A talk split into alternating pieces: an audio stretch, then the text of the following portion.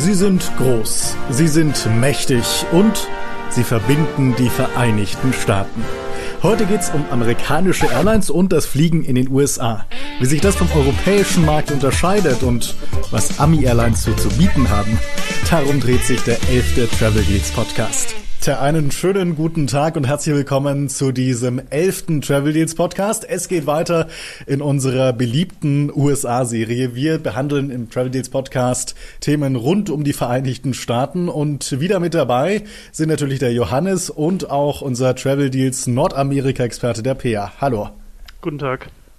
Moin Adrian und Peer. Thema heute, äh, ihr habt es gerade im Intro gehört, sind die Airlines in den Vereinigten Staaten. Da gibt es eine ganze Menge. Es gibt unzählige Airlines, kleine und große. Und äh, wir wollen einfach mal so ein bisschen drauf eingehen, was sind denn die Unterschiede zwischen diesen Airlines und wie unterscheiden sie sich auch zum europäischen Airline-Markt? Jetzt habe ich gerade gesagt, es gibt sehr, sehr viele Airlines in den Vereinigten Staaten, deswegen haben wir uns ein paar rausgepickt, ähm, auf die wir besonders eingehen wollen. Das sind zum einen die drei großen Airlines in den Vereinigten Staaten, das Starlines-Mitglied United, das SkyTeam-Mitglied Delta und das OneWorld-Mitglied American.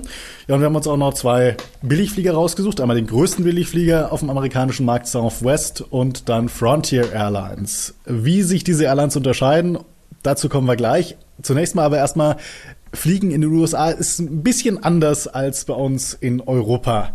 Per, für alle, die in den USA jetzt noch nie inlands unterwegs waren oder noch nie mit einer US-Airline geflogen sind, wie ist denn Fliegen in den USA? Äh, du hast ja selbst mal gesagt, du findest das ein bisschen wie Busfahren.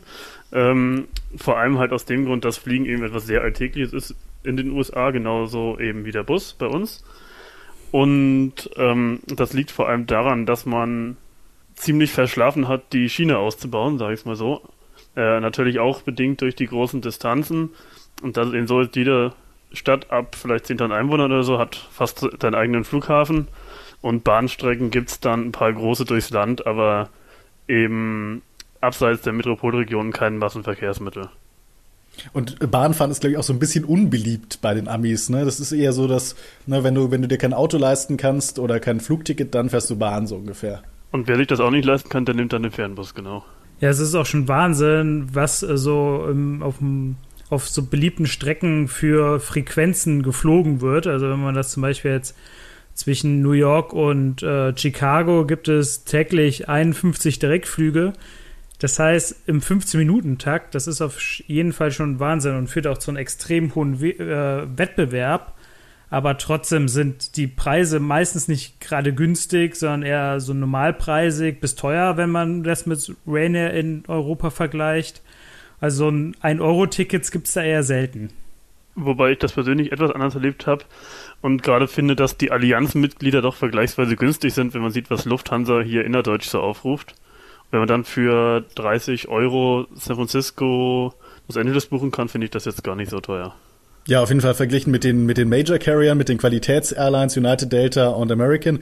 Die sind schon relativ günstig meistens, aber es gibt keine so super günstigen Tickets. Bei uns kannst du ja sehr oft einen Schnapper machen, dass du für ein, zwei Euro in, nach London oder so fliegen kannst. Das gibt's in den USA nicht. Das sind einfach normale Flugpreise. Also 50, 60 Euro für einen One-Way-Flug für eine kurze Strecke ist da eigentlich normal und gibt auch selten mal, dass die Preise da wirklich drunter fallen, oder? Da gebe ich dir mal recht, ja. Wobei es notfalls natürlich noch einen Fernbus gibt. Wer jetzt für einen Dollar irgendwo herreisen muss, der muss dann halt zehn Stunden übersetzen. Ja, aber man muss auch da noch dazu sagen, dass ja auch vor allem jetzt so vor Feiertagen und so, da, da gibt es, also da kosten auf einmal Flüge Unmengen Geld äh, weil wirklich die Amis auf keinen Fall auf den Zug ausweichen wollen oder halt auch äh, längere Strecken sind halt in in den, USA auch nicht realistisch, wirklich mit dem Auto zu fahren. Also da lässt man dann auch schon mal lockern äh, 100, äh, 1000 Euro für einen äh, Flug von der West an die Ostküste, wenn man so vor ähm, Thanksgiving oder so da die Strecken fliegen will. Um nochmal kurz auf das Thema Fliegen ist wie Busfahren zurückzukommen. Das, äh, dieses Gefühl hat man auch jedes Mal, wenn man so einen US-Airport betritt. Vor allem so kleine Dorfflughäfen, sage ich jetzt mal. Also in den USA hat ja wirklich jedes Dorf einen Flughafen. Ne? Sonst ist es kein Dorf, wenn es keinen Flughafen hat. Und äh, ja, die Leute gehen da bei uns, wenn man, wenn man bei uns in Europa fliegt, dann ist es was ganz was Besonderes. Oh, heute fliege ich irgendwie in den Urlaub. Da habe ich mich schon so lange drauf gefreut und so lange drauf vorbereitet. Tage vorher das Packen angefangen. Das ist in den USA irgendwie anders. Die Leute kommen da rein, gehen durch die Sicherheitskontrolle und auch die Gates sehen da ganz anders aus. Bei uns ist der riesen Tamtam. -Tam. Und in den USA ist so ein Gate neben dem anderen. Da geht dann einfach so eine Tür auf und da geht man durch und sofort im Flieger.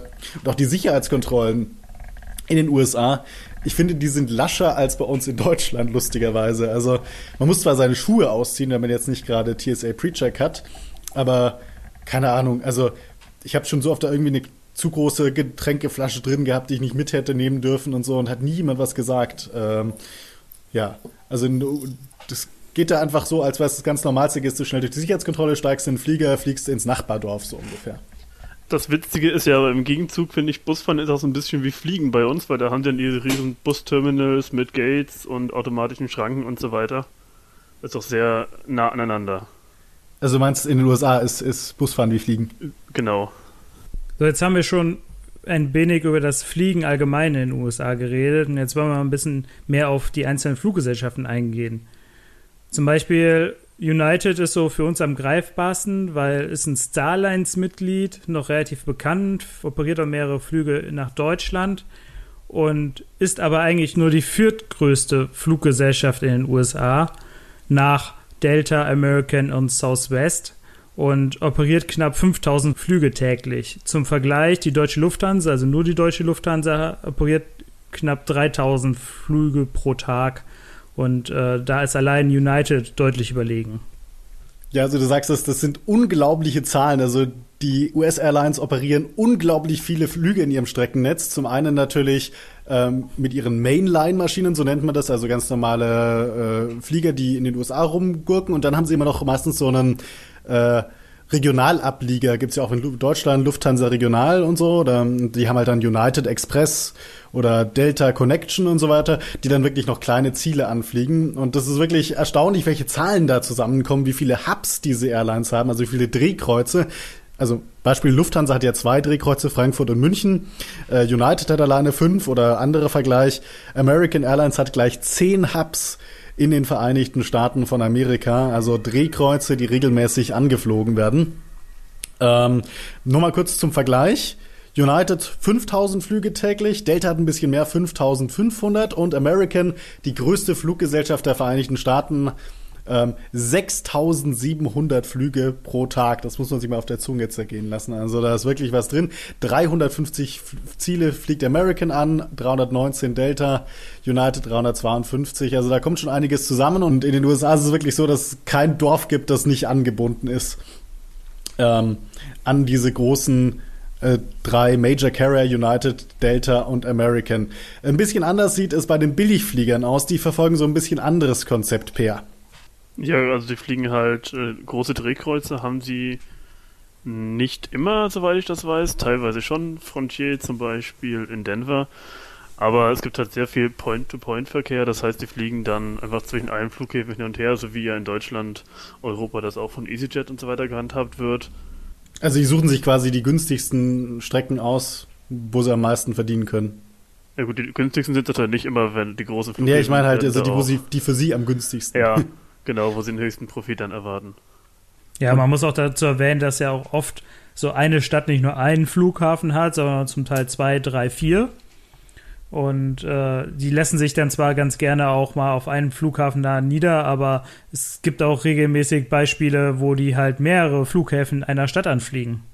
Das sollte man auch nicht vergessen. In New York zum Beispiel, ne? Genau kann man mit Delta kann man nach Newark fliegen, nach LaGuardia, das ist glaube ich ihr Drehkreuz und auch nach JFK. Selbst Lufthansa fliegt ja nach JFK und äh, Newark, also äh, das ist da gang, gang und gäbe. Aber es ist was, was ein bisschen anders ist im Vergleich zum europäischen Markt. Was es in den USA nicht so wirklich gibt, sind diese Billigflughäfen. Es gibt kein äh, New York Hahn oder kein Kein Chicago Weze. Wobei ja jetzt sich Norwegien dann doch so ein bisschen die billigen rausgesucht hat, die dann genau, 100 ja. Kilometer weg liegen. das wollte ich gerade sagen. Oder zum Beispiel in San Francisco wird ja auch Oakland angeflogen. Äh, wobei Oakland eigentlich fast noch besser angebunden ist an die Innenstadt als ähm, San, der San Francisco International Airport. Ja, das finde ich auch immer interessant. Und trotzdem ja. wollen irgendwie alle nach San Francisco, nicht nach Oakland. Richtig. Okay, dann haben wir viel dazu gesagt, äh, wie es mit dem Streckennetz aussieht. Also es ist ein bisschen unterschiedlich, es gibt große Unterschiede zwischen den Major Carriern und den Billigfluglinien in den USA. Ähm, wie sieht das Preismodell aus? Ist das vergleichbar mit dem, was wir in Deutschland haben, was wir gewohnt sind, wenn wir es bei Lufthansa buchen? Und ich glaube, man kann im Großen und Ganzen sagen, ja, es ist durchaus mit diesen typischen Europatarifen vergleichbar, Per. Ja, jetzt hast du ja die Antwort quasi schon vorweggenommen.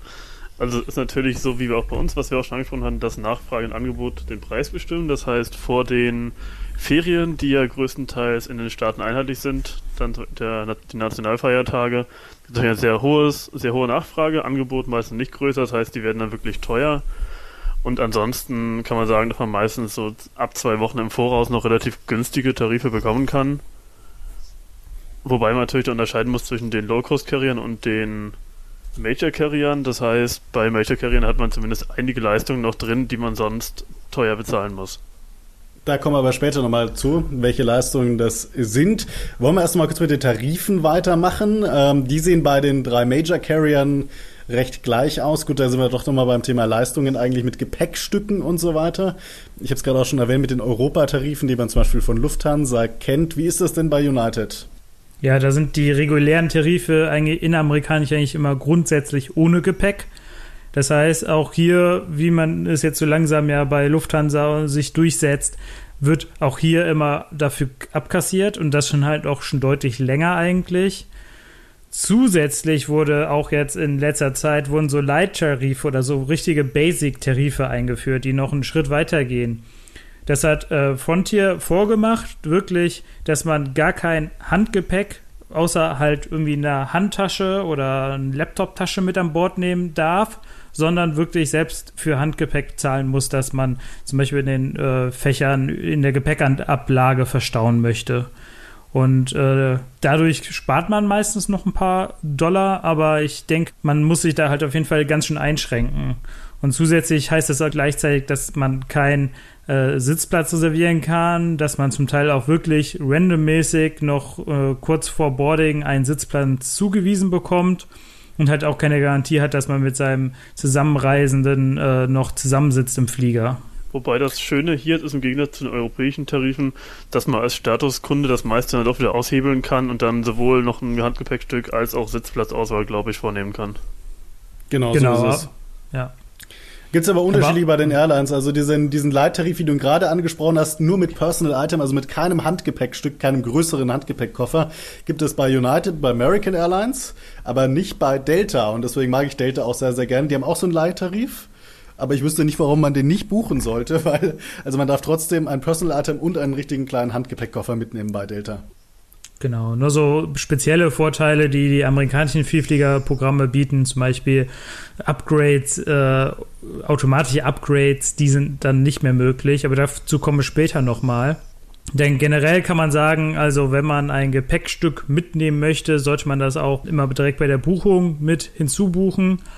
Äh, es ist auch nachträglich nach der Buchung dann noch möglich, aber sobald man im Flughafen es nachbuchen muss, wird es richtig teuer und auch bei diesen Economy Basic Tarifen, die kontrollieren das sehr genau. Da darf man, wenn man kein Gepäckstück, also Aufgabegepäckstück gebucht hat, erst am Flughafen einchecken, dann wird das Handgepäck dort kontrolliert. Ähm, also da sind die relativ streng und nicht so ein bisschen lasch wie jetzt zum Teil äh, die die äh, europäischen Carrier. Naja, da muss ich dir widersprechen. Das ist von, von Airline zu Airline und von Flughafen zu Flughafen schon ein bisschen unterschiedlich. Also Frontier Airlines zum Beispiel hat problemlos geklappt, auch einen kleinen Trolley mitzunehmen, obwohl wir den Tarif nicht gebucht haben. Es hat keiner was gesagt. also ähm, Dabei haben die es ja erfunden. Ja, lustigerweise, ne? Und, ja. und auch bei Frontier Airlines, äh, vielleicht noch dazu kommen, also bei Frontier Airlines muss man ja auch zum Beispiel dafür zahlen, wenn man zusammensitzen will. So eine Sitzplatzreservierung muss man extra bezahlen bei Frontier Airlines, bei dem Billigcarrier. Aber weil es heißt, sonst werden wir definitiv auseinandergesetzt und trotzdem mein Vater und ich saßen im Flieger nebeneinander, obwohl wir nicht dafür bezahlt haben. Ja, da können Theorie Sie also Praxis. Da, da, können Sie also von Ryanair noch einiges lernen, um den Profit zu maximieren. Ja. Absolut, absolut. Ja, apropos Profit, also man denkt ja auch bei ähm, Southwest Das ist jetzt ein Billigflieger, der sehr ähnlich eigentlich äh, Rainier ist, also zumindest auf den ersten Blick. Aber dort gibt es auf jedem Flug zwei Aufgabegepäckstücke kostenlos. Also fällt eigentlich total raus. Äh, und ich glaube, Per, du bist schon mal mit denen geflogen. Äh, ja, genau. Also zum einen ist es so, dass man Gepäck immer dabei hat, was natürlich sehr angenehm ist. Da zahlen ja, zahlt man gerne mal noch mehr als den Ticketpreis, wenn man zwei Koffer dabei hat. Ähm, dann gibt es noch einen weiteren Vorteil, dass man selbst die nicht stornierbaren Flüge kostenlos umbuchen kann und stornieren gegen Guthaben. Das hatten wir damals auch direkt ausgenutzt, weil wir nämlich relativ teuer, also was heißt teuer, 60 Dollar oder sowas das waren, einen Flug nach San Francisco gebucht hatten von Los Angeles. Und ein paar Tage später gab es dann so einen Sale, wo der dann 20 Dollar weniger kostet hat oder so. Und kostenlos umbuchbar heißt dann wirklich, man kann diesen Tarif wählen und die Differenz, diese 20 Dollar, erhält man dann als Guthaben für den nächsten Flug. Ähm, wobei man bei Southwest sagen muss, das ist nämlich, selbst wenn man Flüge bei Google Flight zum Beispiel nachschaut, ist es oft so, dass bei Southwest einfach keine Preise stehen, sodass man dort genau nachrechnen muss, was jetzt mit Gepäckaufpreis man dann zahlt. Southwest hat das mal so begründet, dass die Kunden immer nur auf den Preis schauen würden beim Buchen, aber dann eben außer Acht lassen, was da schon kostenlos inklusive ist und deswegen wollen sie eben nicht mit den Preisen vertreten sein im Vergleich. Ja, deswegen, also das war mir auch bis vor kurzem überhaupt nicht so richtig auf dem Schirm, dass man mit Southwest eigentlich sehr günstig auch mit Gepäck durch die USA pflegen ähm, kann. Und ich werde das auf jeden Fall bei den nächsten USA-Aufenthalt, wo ich einen Inlandsflug habe, mal ausprobieren, weil ich das eigentlich eine sehr faire Regelung finde. Also wirklich bei beiden Punkten, also das Aufgabegepäck inklusive ist, man kann ja auch noch Handgepäck und alles mitnehmen und dass man halt den Flug umbuchen kann, was echt, da könnten sich so einige Fluggesellschaften eine Scheibe abschneiden, weil äh, dann kann man eigentlich den sich direkt auch in der Regel neu buchen, sonst was das an Umbuchungsgebühren bedeutet. Wobei das in den USA auch ein bisschen anders ist, ne, jetzt in, in, in Deutschland. Bei uns ist es ja so, wenn man seinen Flug umbuchen möchte, dann bedeutet das zwangsweise, dass es richtig, richtig teuer wird. Das ist in den USA nicht so. Also da kann man als Statuskunde, glaube ich, bei fast allen Airlines grundsätzlich irgendwie seinen Flug kostenfrei umbuchen. Gegebenenfalls ist halt die Differenz äh, zu bezahlen, die der andere Flug dann hätte gekostet.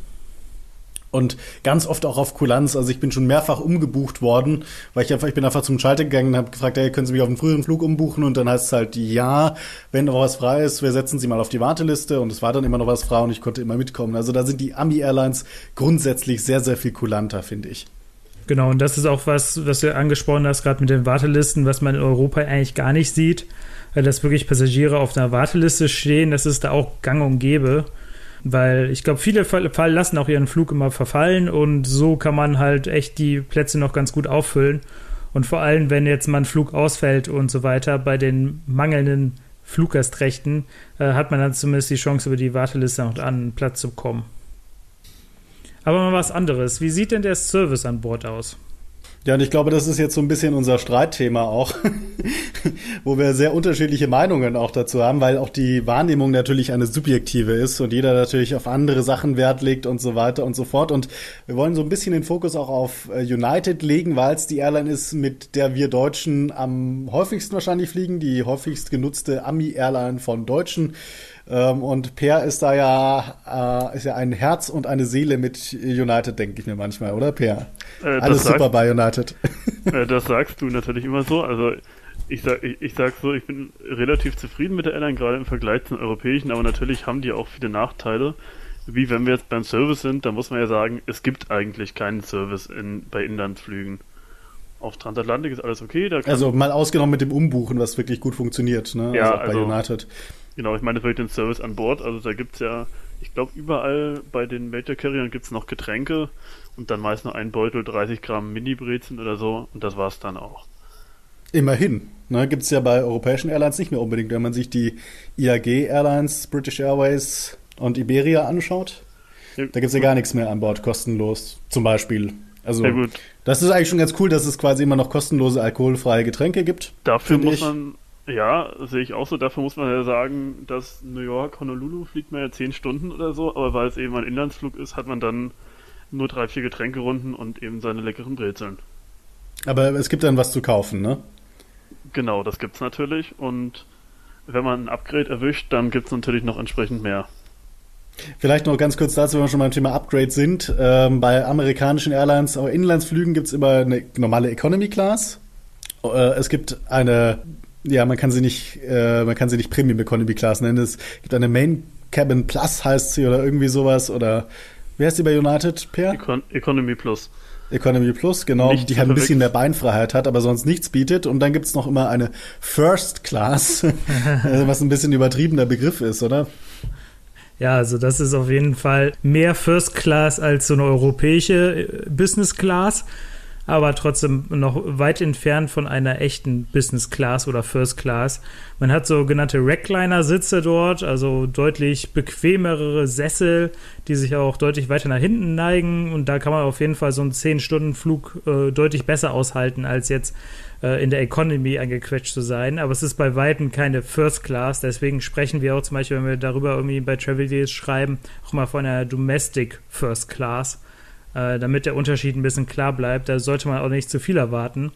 Das gibt's Ähm. also zuerst, ich bin noch nie, ich bin noch nie Domestic First Class geflogen, ehrlich gesagt. Was kriegt Ja, man ich- da so? Ja, also ich hatte das Vergnügen auf äh, einen Hin- und Rückflug von ähm, Dallas nach New Orleans. Ähm, also es ist, äh, das ist halt ein sehr kurzer Flug. Also was man auch sagen muss, ist, der Service in den USA unterscheidet sich einfach sehr äh, abhängig von der Entfernung. Auf diesen paar Meilen gab es halt auch nur Brezeln, Chips und halt äh, zu trinken, so viel man wollte. Aber Auch keine alkoholische Getränke oder? auch alkoholische Getränke, aber keine, ähm, keine Essen, keine warmen Speisen. Das ist gestaffelt immer nach den, der Meilenentfernung. Und, äh, aber es gibt auf jeden Fall auch auf längeren Strecken dann was Warmes zu essen und eher so ein Business-Class-Essen als jetzt ein Economy-Essen. Aber es ist halt bei Weitem keine First-Class. Ich finde es immer so witzig, diese Sessel sehen so aus, also die sehen nicht wie so typische Business-Class-Sitze oder so aus, sondern einfach wie so richtige, so, so Couch-Rein-Fletch-Sitze, wenn ihr wisst, was ich meine. Ja, So. so, genau ist das ja auch. Also es ist, äh, Super Halt. breit, ja. passt jeder Amerikaner rein. Aber es ist halt trotzdem deutlich besser als die europäische Business, innereuropäische Business Class, wo man nur einen geblockten Mittelsitz hat und so, ansonsten den gleichen Sitzabstand und die gleichen Sitze wie in den hinteren Reihen. Allerdings dadurch, dass diese Domestic First Classes immer mit Vielfliegern vollgemacht werden, die automatisch geupgradet werden, äh, hat man immer einen Sitznachbar, ne? weil also die First Class immer komplett voll gemacht wird. Genau, das ist das, natürlich vielleicht ein. Nachteil. Also es sitzt immer jemand nebendran. Das stimmt. Also das ist ja allgemein nochmal zur Erklärung. Also wenn man, wobei wir da erst gleich drauf kommen wollen, aber es gibt halt äh, eigentlich, sobald man einen höheren Status hat bei einer der drei großen Vielfliegerprogramme, kriegt man automatische Upgrades. Äh, und wenn halt da noch ein äh, Platz in dieser Premium, also Economy Plus frei ist oder halt sogar in der Domestic First Class, wird man da reingesetzt. Äh, großer Vorteil im Vergleich auch zu Europa. Ähm, aber es ist, hat halt wirklich den Nachteil, dass dann immer die Kabine, also die First-Kabine ist eigentlich immer rappelvoll und da hat man dann keine Ruhe, äh, wenn man natürlich am Fenster sitzen möchte und äh, dann hat, also man hat keinen direkten Gangzugang natürlich und äh, es ist halt dann auch wieder ein bisschen mehr Economy-Style, aber mit ein bisschen besserem Service. Economy Style, kommen wir nochmal kurz zur Economy zurück. Ähm, mal kurz meine Erfahrungen. Ich bin lustigerweise erst heute Morgen mit United aus den USA angekommen, bin heute Morgen aus Newark in München gelandet. Und ich muss sagen, also auch United, obwohl sie den Slogan The Friendly Skies haben, irgendwie haben sie die unfreundlichsten Flugbegleiter, die ich jemals erlebt habe. Also sowas von demotiviert und unfreundlich gibt's bei kaum einer anderen Airline. Also da kriegst du kein Lächeln, nichts. Ähm, da bist du so als, als Passagier zweiter Klasse, bist du quasi, wirst du wie ein drittklassiger Passagier behandelt, mehr oder weniger. Immer so mit dem, mit dem Gefühl, dass sie dir geben, ja, nächstes Mal flieg doch bitte Business Class mit uns oder First Class. Dann wirst du auch freundlich behandelt. Sonst vielleicht mal zu Herzen nehmen, ne? Wobei Das es ja eine richtige ein, First ein, Class guter, ja nicht ein, gibt. ein guter Punkt, um mit Gehaltsverhandlungen äh, Ja, ja. anzufangen. Na, Economy, aber also da finde ich wirklich United ist eine der, der schlechtesten, der unfreundlichsten Airlines. Und ähm, gut, zu den Statusvorteilen kommen wir gleich nochmal, aber als Statuskunde von United darf man sich grundsätzlich auf diese Economy Plus Sitze setzen mit mehr Beinfreiheit. So, und irgendwie gewährt es United nur seinen eigenen Statuskunden alle möglichen Vorteile, aber keinen Fremdstatuskunden, was ich echt unverschämt finde. Dann fragt man einmal nach, ob man denn jetzt ausnahmsweise, weil ja die ganze Economy Comfort da frei ist, ob man sich als Statuskunde, als Starlines Gold-Kunde, zwar nicht von United, aber von einer anderen Airline, ob man sich da hinsetzen darf. Ja, das kostet dann 60 Dollar. Kreditkarte bitte her. Ja, also so werdet ihr euer schlechtes Image bestimmt nicht los, denke ich mir da. Ja gut, also ich würde zumindest schon mal als Starlines Gold auch in diese Economy Plus geupgradet. Auf Hast du gefragt oder war das? Nein, nein, nein, das war automatisch. automatisch, also automatisch okay. der, der Flieger war auch nicht voll, es war relativ leer und äh, wurde automatisch in diese vorderen Reihen geupgradet. Äh, hab da gar nichts mit zu tun gehabt. Ich weiß nicht, vielleicht haben, es ist ein paar Jahre schon her, vielleicht haben sie mittlerweile ihre Strategie geändert. Aber natürlich, das sind halt keine Starlines Gold-Vorteile oder One World äh, Saphir-Vorteile. Das, das sind wirklich Vorteile für die eigenen äh, Vielflieger. Und ich denke, so langsam können wir da mal zum den Vierflieger-Programm übergehen, wenn wir schon so viel darüber reden, weil das ist auf jeden Fall ganz spannend. Also die sind halt doch, unterscheiden sich deutlich von den europäischen Vielfliegerprogrammen. Bevor wir zu den Vielfliegerprogrammen kommen, möchte ich noch eine Sache sagen. Also ich finde auch, die Army Airlines, vor allem die großen Major Carrier, haben alle richtig abgeranzte Maschinen. also ich weiß nicht, wie ich es ausdrücken soll, aber ich finde die echt unter aller Kanone. Also heute war es so eine 767, mit der ich geflogen bin, über den Atlantik drüber es war arschkalt da drin. Also man hat es richtig gemerkt, sobald man in die Nähe der Notausgänge gekommen äh, ist, wo ich gesessen bin, da wird's richtig kühl. also ich weiß nicht, aus welchem Jahrhundert diese Maschinen stammen, aber so ganz zeitgemäß ist das nicht mehr.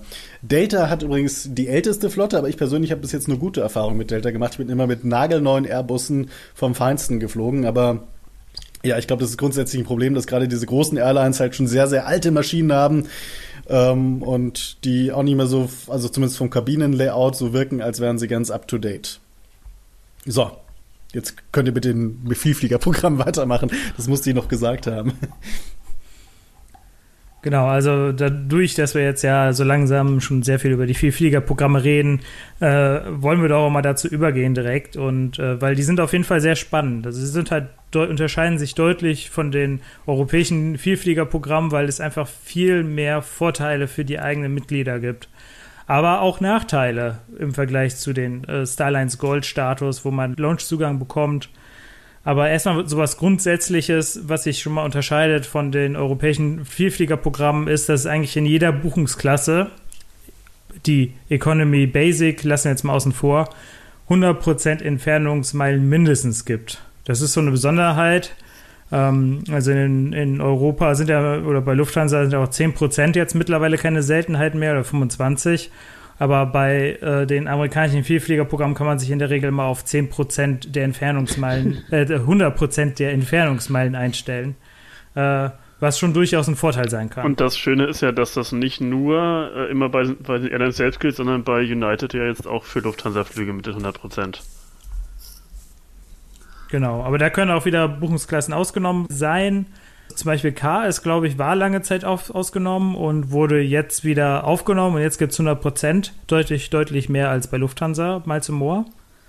Ähm, also da muss man auch mal im Detail gucken, aber in der Regel kriegt man auf jeden Fall, was jetzt den, die rein, reine Meilenanzahl geht, bei den amerikanischen äh, Vielfliegerprogrammen eine der höchsten Meilenausbeute. Das hat aber auch so ein bisschen dazu geführt, dass in den letzten Jahren oder äh, ja, also schon seit mehreren Jahren eigentlich jedes Programm auch äh, einen Mindestumsatz voraussetzt.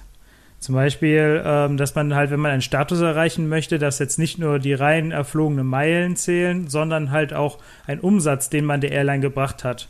Und äh, das kann halt für uns Europäer schon eine ganz große Hürde sein, um da einen Status zu bekommen. Gott sei Dank äh, ist aber da zum Beispiel United nimmt einfach alle Nicht-Amerikaner und Kanadier, glaube ich, äh, von dieser Regel aus und man muss da keinen Mindestumsatz erzielen. Richtig, genau, so ist das. Also wir als Deutsche, da steht da immer so ein Not Applicable oder so. Das heißt, wir müssen wirklich die Meilen und mindestens vier Flüge, glaube ich, auf United-Flugzeugen erzielen und die Dollar sind nicht relevant. Bei American ist genau. das, glaube ich, anders und da muss man dann auch noch drauf schauen irgendwie. Es gibt da zwei verschiedene Varianten, wie man den Status verfliegen kann. Einmal ist es über eine, die Meilenanzahl und über den Umsatz, den man gebracht hat. Aber hier ist noch die Besonderheit wieder, dass dieser Umsatz nur bei American Airlines Flügen oder Tickets, die direkt von American Airlines ausgestellt wurden, zählen oder nur so berechnet würden, wirklich anhand des Umsatzes. Bei anderen Partnerfluggesellschaften, zum Beispiel One World Fluggesellschaften, berechnet sich auch der Umsatz, äh, den man theoretisch da ausgegeben hat für den Flug, was jetzt bei zum Beispiel sehr günstigen äh, Business-Class-Tarifen von Qatar Airways von Europa äh, nach äh, Australien zum Beispiel einen schon sehr nah an einen guten Status bei äh, American Airlines bringen kann. Und äh, das Ganze macht es natürlich sehr komplex, das Thema. Also dadurch, dass man hier, äh, man muss da genau gucken, okay, äh, es zählen hier nicht nur die äh, Meilen, aber auch bei Lufthansa Miles Moor ist es ja mittlerweile sehr kompliziert mit den, dass die Prämienmeilen nur nach Umsatz vergeben werden. Also das ist leider so ein bisschen die Richtung, in denen sich das denn alles derzeit entwickelt bei den Vielfliegerprogrammen. Aber du hast es ja gerade gesagt, ähm, bei United, bei United Mileage Plus, ist man als Europäer von diesem umsatzbasierten System ausgenommen. Das ist super toll, weil ähm, das United Mileage Plus ist richtig attraktiv. Äh, genau, äh, ich habe jetzt ja äh, vor allem jetzt seitdem es diese 100% Premium-Meilen auf Lufthansa-Flügen gibt, bin ich der Meinung, dass wirklich eines der attraktivsten, wenn nicht das attraktivste Starlines-Programm ist. Ähm, da man eben 50.000 Meilen für den Starlines Goldstatus braucht, das dann bei 100%, das heißt, ihr müsst dann viermal um die Welt fliegen oder so und dann habt ihr auch schon den Goldstatus. In der Economy, Economy genau. und bei Mild ja. More hätte man dann, dann überhaupt den Frequent Terminal, also den Silver. Ja. Und wir haben es gerade ja schon mal angesprochen. Das Tolle ist, ähm, wenn man United-Status-Kunde ist, dann kriegt man quasi kostenfreie Upgrades. Und damit sind jetzt nicht nur irgendwie so Upgrade-Voucher gemeint, sondern man wird einfach grundsätzlich geupgradet, zumindest nach Verfügbarkeit. Was heißt das? Genau, also ich glaube, es ist so, dass es immer Buchungsklassen gibt, die haben dann ein bestimmtes Kontingent und wenn die eben frei ist, zum Zeitpunkt, also es geht meist ein paar Tage vor Abflug los, ich glaube drei Tage, je nach Status dann, wenn diese Buchungsklasse zum Upgrade frei ist, dann werden wirklich, äh, da gibt es so eine Art Standby-Liste, wo dann jeder Passagier, der einen United Vielflieger-Status hat, draufsteht. Und dann ist es eben so, wer äh, Global Services, das ist der inoffizielle höchste Status, United hat, der steht dann ganz oben auf der Liste, hat wirklich gute Chancen, dann Upgrade zu erwischen. Aber selbst als einfacher Goldflieger kann es doch gut sein, dass man dann statt Economy Plus eben in der First Class sitzt. Domestic First genau. Class. Genau, da wollen wir jetzt keine falschen Erwartungen hier schnüren. Auf, auf Langstreckenflügen funktioniert das leider nicht. Also wenn ihr richtig Business Class von München nach New York oder so fliegen wollt, also da werdet ihr auch als Global Services, als Supervielflieger nicht kostenfrei geupgradet, außer die Maschine ist überbucht oder so. Genau, also es gibt aber auch wieder auch wie ähnlich wie bei Miles More, dass man ja Vierfliegerprogramm da auch Upgrade Voucher bekommt, die man halt zum Beispiel auch auf Langstrecke einlösen kann. Also das nennt sich dann meistens ein systemweites Upgrade, die man dann jährlich bekommt und einsetzen kann nach verfügbar, also wenn man äh, sich halt auf Langstrecke zum Beispiel upgraden kann. Also auch in dem Punkt finde ich die amerikanischen Programme relativ interessant. Weil, okay, das ist bei Miles Moore möglich, bei den amerikanischen Vielfliegerprogrammen in der Regel aus jeder äh, Buchungsklasse oder fast jeder Buchungsklasse. Ja, kommt noch ein bisschen drauf an. Also K, LT sind, glaube ich, ausgeschlossen. Ja. Ich hatte irgendwann mal geguckt, der okay. günstigste Flug von Deutschland nach San Francisco waren irgendwie 650 Euro in der berechtigten Buchungsklasse. Aber wenn man dann wirklich fest mit dem Upgrade rechnen kann, was glaube ich oft der Fall ist, dann ist das wirklich ein Schnäppchen. Vor allem hat man insgesamt sechs Upgrade-Voucher, kriegt man dann auch mindestens bei entsprechendem Status. Äh, als bei, was? Als One, als 1K geht das dann los bei United. Als One K. Und was kriegst du als Gold? Du bist ja Gold. Kriegst du da auch schon irgendwelche Upgrade-Voucher? Die, also die, äh, eine Stufe okay. höher Platinum wären dann die ersten, aber sind nur die US-amerikanischen zwei, zwei für die Inlandsflüge und mit 1K geht es dann wirklich los, dass man insgesamt sechs Flüge upgraden kann. Und das Geile ist, die kann man ja auch bei anderen Airlines einlösen, also nicht nur bei United, sondern auch bei Lufthansa genau. zum Beispiel, ne? Genau, Diese das geht auch bei Lufthansa. Das geht zum Beispiel bei Lufthansa Miles More mit den Upgrade-Gutscheinen, die man als Senator kriegt, nicht, sondern die kann man wirklich nur äh, bei Miles More Airlines einlösen. Ich glaube auch All Nippon, wenn ich so richtig im Kopf habe, aber das habe ich jetzt auch nicht auswendig. Okay, dann habe ich nichts gesagt. aber durch diese informiert. ganzen Ausnahmen sind halt wirklich die amerikanischen Programme echt sehr kompliziert eigentlich. Also deutlich komplizierter als jetzt ein einfaches Starlines-Programm, was einfach nur die Starlines-Vorteile bietet aber können natürlich dadurch auch deutlich attraktiver sein. Ich finde zum Beispiel auch, dass äh, was ein großer Pluspunkt noch außerdem ist halt, dass man eigentlich bei allen Vielfliegerprogrammen relativ einfach seine Meilen erhalten kann. Also zum Beispiel bei American Airlines verfallen die Meilen zwar nach 18 Monate, aber irgendeine Aktivität, zum Beispiel Sammeln einer oder das Einlösen einer Meile, führt automatisch dazu, dass alle Meilen um weitere 18 Monate verlängert werden. Ähm, zum Beispiel Miles Moore ist ja sehr strikt, da muss man ja die Kreditkarte beantragen, um das aufzuhalten, und sonst gibt es auch kaum einen Weg, Ähm, also das finde ich auch mal so ein Pluspunkt, den man erwähnen sollte, wenn man sich vielleicht äh, ein Vielflieger Genau, bei United ist das genauso 18 Monate und wenn man dann irgendwie ein paar Meilen spendet oder neue erhält, dann wird es immer wieder verlängert. Genau, da gibt es immer ein paar Trick. Sie nie. Ich sag, Delta ist, ist äh, der Jetzt tu mal nicht so, als würdest du nicht alle, acht, alle 18 Monate hier dreimal mit denen fliegen mindestens. Ja, erzähl doch mal ein bisschen was zu Delta. Also das Vielfliegerprogramm, ich muss ehrlich sagen, also ich kenne es nicht groß. Also ich, ich habe zwar auch schon mal öfter zu, zu, was geschrieben, aber trotzdem, es ist halt ja nochmal einen Ticken anders gefühlt als jetzt äh, von American Airlines oder United. Ähm, also grundsätzlich mal zu Delta. Ich finde, Delta ähm, ist ein bisschen für uns Deutsche ein bisschen schwer greifbar, weil es eine Sky-Team-Airline ist und wir ja von der Lufthansa-Gruppe irgendwie so auf ähm, auf Starlines eingeschossen worden sind. Aber ich finde, Delta hat allgemein ein sehr, sehr interessantes Produkt. Ähm, sehr, sehr freundliches Personal. Das Essen finde ich wesentlich besser als bei den anderen Airlines und so weiter und so fort. Und das Vielfliegerprogramm ist durchaus attraktiv, weil es ähm, ein paar Vorteile hat, die äh, andere Vielfliegerprogramme eben nicht so mit sich bringen. Also so vom Grundaufbau ist es recht ähnlich. Es gibt vier Statusstufen, Silber, Gold, Platin und Diamond. Und ab Platin hat man dann noch so eine ähm, Auswahl aus zwischen ein und drei Zusatzfeatures, die man eben haben äh, möchte, zum Beispiel Global Entry kann man kostenlos haben, ne? oder ab Platin sogar Global Entry für den Partner oder sowas. Ansonsten hat man die ganz normalen ähm, Vielflieger-Vorteile auch. Also der Gold-Status ist so der Standardstatus, ab dem man in die Lounge darf, ab dem man Sky Priority hat, also Priority Boarding und Priority Check-In und entspricht auch dem Sky Team Elite-Status, mit dem man bei anderen Sky Team Airlines wie KLM oder Air France in die Lounge darf. Okay, aber es gibt halt auch einen großen Knackpunkt an allen amerikanischen, also allen drei Vielfliegerprogrammen. Und das ist der Launch-Zugang. Nämlich in den USA ist es nicht so standardmäßig wie in Europa, dass man halt mit der, so auch den Allianz-Status allein, dass man halt dann alle Launch besuchen kann, sondern äh, eigentlich bei allen drei großen Fluggesellschaften ist der Launch-Zugang auf Inlandsflügen oder halt auch äh, innerhalb von Nordamerika komplett ausgeschlossen wenn man nicht eine bezahlte Mitgliedschaft hat. Und äh, die ist nicht gerade günstig. Oder wenn man nicht gerade den Flug auf einer internationalen Buchung hat. Das heißt, wenn man jetzt von Deutschland über Boston nach San Francisco fliegt, dann darf man ja auch in Boston ganz normal in die Lounge rein. Und bei den meisten Programmen, selbst dann, wenn der Flug dann einige Stunden später geht. Vielleicht auch ganz kurz zum Thema Lounge. Also mit dem Starlines Gold Status hat man ja normalerweise grundsätzlich Lounge-Zugang inklusive. Bloß eben nehmen die Ami Airlines ihre eigenen Kunden aus, was total crazy ist eigentlich. Und ähm, das Lustige ist aber, wenn es eine andere Lounge gibt, zum Beispiel äh, in Los Angeles die Starlines Lounge, dann darf man da trotzdem rein, also auch auf einem Inlandsflug, was irgendwie total wirr ist und was wahrscheinlich auch keiner versteht. Also der Knackpunkt an denen ist eigentlich, dass äh, die Airlines alle in, in, den USA halt Kreditkarten ausgeben. Und diese Kreditkarten haben meistens diese Clubmitgliedschaft. Zum Beispiel ist das bei, äh, bei American Airlines eine Admiral Club. Der ist da inklusive bei den Kreditkarten und äh, deswegen sind die halt auch immer so überlaufen. Und man zwingt so ein bisschen dazu, halt die eigenen Kunden, die, dass die, die sich die Kreditkarte besorgen und darüber halt diese Mitgliedschaft erhalten.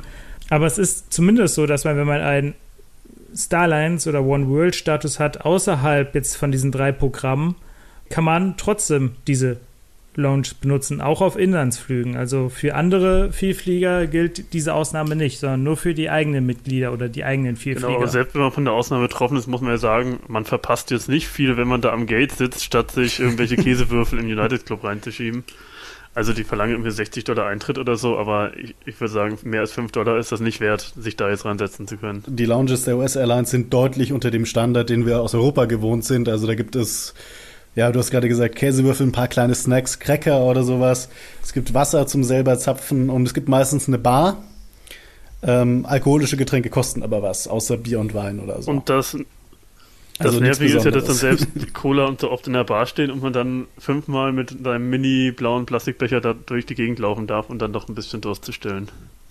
Und Pierre, du verrätst gerne ein paar Tricks, wie man sich trotzdem in einem United Club vollständig ernähren kann. Für den ganzen Tag. Ja gut, im Prinzip muss man da einfach mit Käsewürfeln und Salat auskommen, dann geht das schon. ähm, aber oft ist es dann doch die bessere Wahl, einfach zum Burgerladen nebenan zu gehen und sich dann da was zu holen. Aber kostet halt was. Was man ja auch noch erwähnen kann, ist, dass selbst wenn man mit in, äh, in der First Class, also in der Domestic First Class unterwegs ist, man keinen Loungezugang bekommt. Also dann muss man trotzdem mit dem Pöbel am Gate warten, obwohl man da First Class gebucht hat. Das ist halt auch wieder so eine Besonderheit, die man sich in Europa zumindest da nicht vorstellen könnte. Dafür ist es halt dann an Bord einfach unbequemer. Genau, wo wir jetzt gerade bei den schlechten Lounges waren, will ich mal so, so ein Beispiel hervorstehen, sind für mich immer diese Flagship-Lounges von American Airlines. Da gibt es zwar noch nicht viele von und die sind eigentlich jetzt so gedacht für internationale First- und Business-Class-Reisende. Aber das Schöne ist eben, dass man dort auch mit One World Sapphire, das heißt dem einfachen Vielfliegerstatus reinkommt und dann selbst auf Inlandsflügen sich Sushi, warmes Hähnchen und was dort eben alles geboten wird. Das ersetzt dann wirklich ein relativ vernünftiges Mittag und ist dann reichhaltig. Vielleicht könntest du dazu meinen Ratgeber schreiben. Ratgeber, wie ernährst du dich von Käsewürfeln? Zwei Wochen lang. Naja, aber also was mich halt immer persönlich an diesen amerikanischen Lounge nervt, ist halt einfach, dass sie so überlaufen sind. Das ist unglaublich zum Teil. Also, dass man da irgendwie mal mit einem Teller in der Hand steht, um was zu essen, ist halt, finde ich, keine Seltenheit. Also, ist die ganze, die sind zwar verhältnismäßig groß, die äh, Anlagen, aber trotzdem, die sind halt vollgestellt mit diesen Sesseln und, und wenn da wirklich jetzt äh, zu Stoßzeiten sind, die garantiert alle belegt. Und ähm, ja, das gefühlt ist der halbe Airport da drin gerade in dem Moment. Gefühlt der halbe Airport, das ist ein gutes Stichwort. Das betrifft nämlich auch das Priority Boarding, was ja auch noch so ein typischer Statusvorteil ist, den man bei fast allen, bei allen amerikanischen Airlines, glaube ich, schon ab dem niedrigsten, ab der niedrigsten Statusstufe genießt. Priority Boarding. Bei United sind es zum Beispiel fünf Gruppen, die es gibt. Davon sind die ersten beiden Priority Boarding, wobei es de facto sogar sechs oder sieben Gruppen gibt, je nachdem, wie man das sieht. Das ist ganz lustig. Also erstmal werden Leute, die Unterstützung benötigen, Rollstuhlfahrer und so weiter gebeten einzusteigen. Ist ja auch legitim. Dann an zweiter Stelle kommen Global Services, also dieser inoffizielle höchste Status und äh, Militärangehörige. Die dürfen schon mal pre-boarden. Dann geht's weiter mit Gruppe 1, was glaube ich äh, 1K der offiziell höchste Vielfliegerstatus ist und Platinum. Genau, und halt Global Services, der inoffizielle. Das heißt, Genau, aber die dürfen ja, ja schon pre-boarden, also die Global Services. Gruppe 1, muss man sagen, ist wirklich meistens sehr leer, vielleicht fünf bis zehn Leute vielleicht. Genau. Und dann kommt Gruppe 2, die ja auch noch die, Pro die zweite Priority-Gruppe äh, ist. So, und da steht ungefähr meistens eigentlich mehr als die Hälfte der Leute steht in Gruppe 2 an.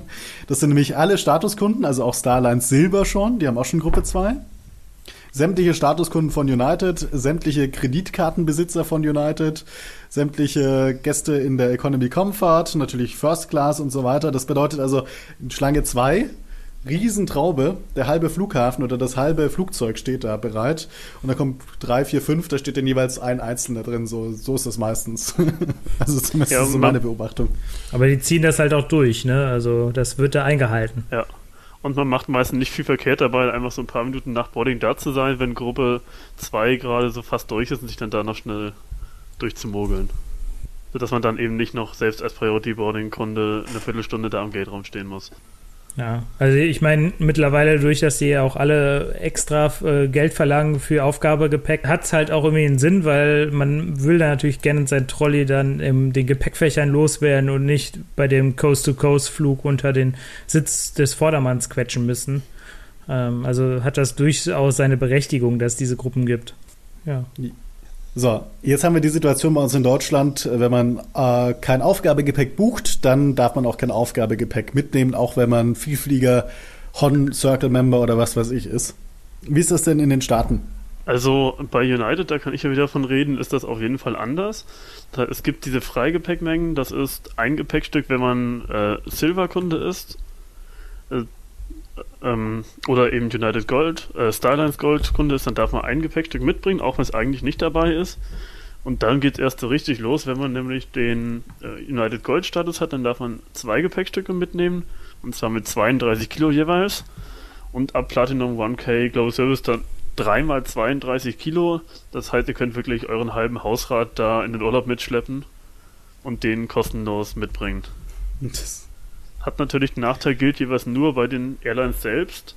Das heißt, wenn man jetzt irgendwie noch einen Inlandsflug mit Hawaii oder dann in Europa mit Lufthansa hat, dann kann man dort noch nicht von profitieren. Genau, bei American Airlines sieht es ähnlich aus. Also ab Gold hat man auch schon ein kostenloses Aufgabegepäckstück und das geht dann bis zu Executive Platinum, wo man drei freie Gepäckstücke Ich glaube, nur hat. bei Delta ist es anders, dass man trotzdem nur einen hat, wenn ich das richtig gelesen habe. Also bei Delta, Delta ist ja wie gesagt mein Favorit. ähm, das ist so, das erste aufgepickte Gepäckstück ist immer kostenlos für Statuskunden, egal welchen Status man hat. Und das Geile ist, man kann auch noch bis zu acht Begleitpersonen mitnehmen, die dürfen dann auch alle ihr Gepäckstück kostenlos aufgeben. Das ist eigentlich auch ein gutes Geschäftsmodell, oder? Man könnte man sich am Flughafen hinstellen mit einem Schild, hey. Naja, die müssen ja in deiner Buchung sein. Achso, die müssen in meiner Buchung sein. Na gut, Ja. Schade, ne? wäre wär auch zu schön Kannst du gewesen. mit der Lounge versuchen, dich da dann vorzustellen. Ja, ich glaube, dann haben wir viel gesagt zu den Vielfliegerprogrammen, zu den Airlines. Zeit für ein kleines Fazit, oder? Also ich denke, Fliegen in den USA ist auf jeden, unterscheidet sich auf jeden Fall in einigen Punkten so zu den europäischen Standard. Äh, aber ich finde es immer noch sehr komfortabel und wenn man eh einen Vielfliegerstatus hat, hat man da eigentlich auch keine Probleme, äh, weil man eigentlich mit allen drei Allianzen überall hinkommt. Ja, natürlich hat so ein paar Nachteile, wie zum Beispiel, dass man, äh, wenn man einen St- Vielfliegerstatus bei einem der drei großen amerikanischen Programme hat, dass man halt da keine Clubmitgliedschaft für die Lounge hat. Aber ich, äh, das kann man halt zumindest äh, kompensieren dadurch, dass man halt irgendwo noch anders einen Status hat. Oder man verzichtet halt ganz drauf und holt sich bei McDonalds den Burger. Der schmeckt, glaube ich, sogar besser als der Käse. Das ist zumindest mein Eindruck. Ja, welche ist denn die beste amerikanische Airline jetzt? Was ist eure Meinung? Lieber Billigflieger, lieber Major Carrier Ich, fliegen? meiner Meinung nach kommt es halt immer darauf an, wenn man eh einen Status hat, dann würde ich immer jetzt die US-Airline wählen, bei der man da auch profitieren kann. Das heißt, mit Starlines Gold-Status nimmt man dann eben United, mit One with the Fire American, dann die nehmen sich ja untereinander alle nicht viel. Und wenn man eben keinen Status hat, dann Ja. ist meine persönliche Meinung, würde ich dann immer Southwest nehmen, sofern der Preis stimmt, weil man dann eben viele Vorteile hat, die man bei wirklichen Billigfliegern nicht bekommt und eben vor allem dieses Gratis-Gepäck. Genau, Aus persönlicher auch so. Erfahrung auch sehr freundliche Flugbegleiter und lockere Leute bei Southwest. Also ich bin wirklich sehr zufrieden mit denen. Wenn wir jetzt uns auf die drei Major Carrier beschränken, was würdest du sagen, welche, welche ist die beste Airline von denen? Jetzt sag ich United und du sagst dann Delta. Ich werfe dann noch American in den Ring und dann sind wir wieder total unentschlossen.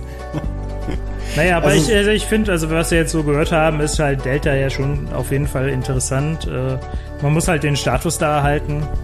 Äh, es gibt halt auch Status-Match-Angebote, das können wir an der Stelle nochmal erwähnen, auch für United und für Delta. Äh, die verlinken wir euch dann nochmal die genauen Details dazu in den Show Notes. Und ja, Adrian, du wolltest noch was sagen? Nee, eigentlich nicht. Okay, dann Ich denke wollte ich. nur sagen, äh, Delta for President. Gut, in dem Sinne, ähm, ja, vielen Dank, dass ihr wieder eingeschaltet habt. Äh, wir würden uns sehr über 5 Sterne bei iTunes freuen und ich hoffe, ihr schaltet auch nächstes Mal wieder ein. Danke Genau, danke und tschüss. Ciao.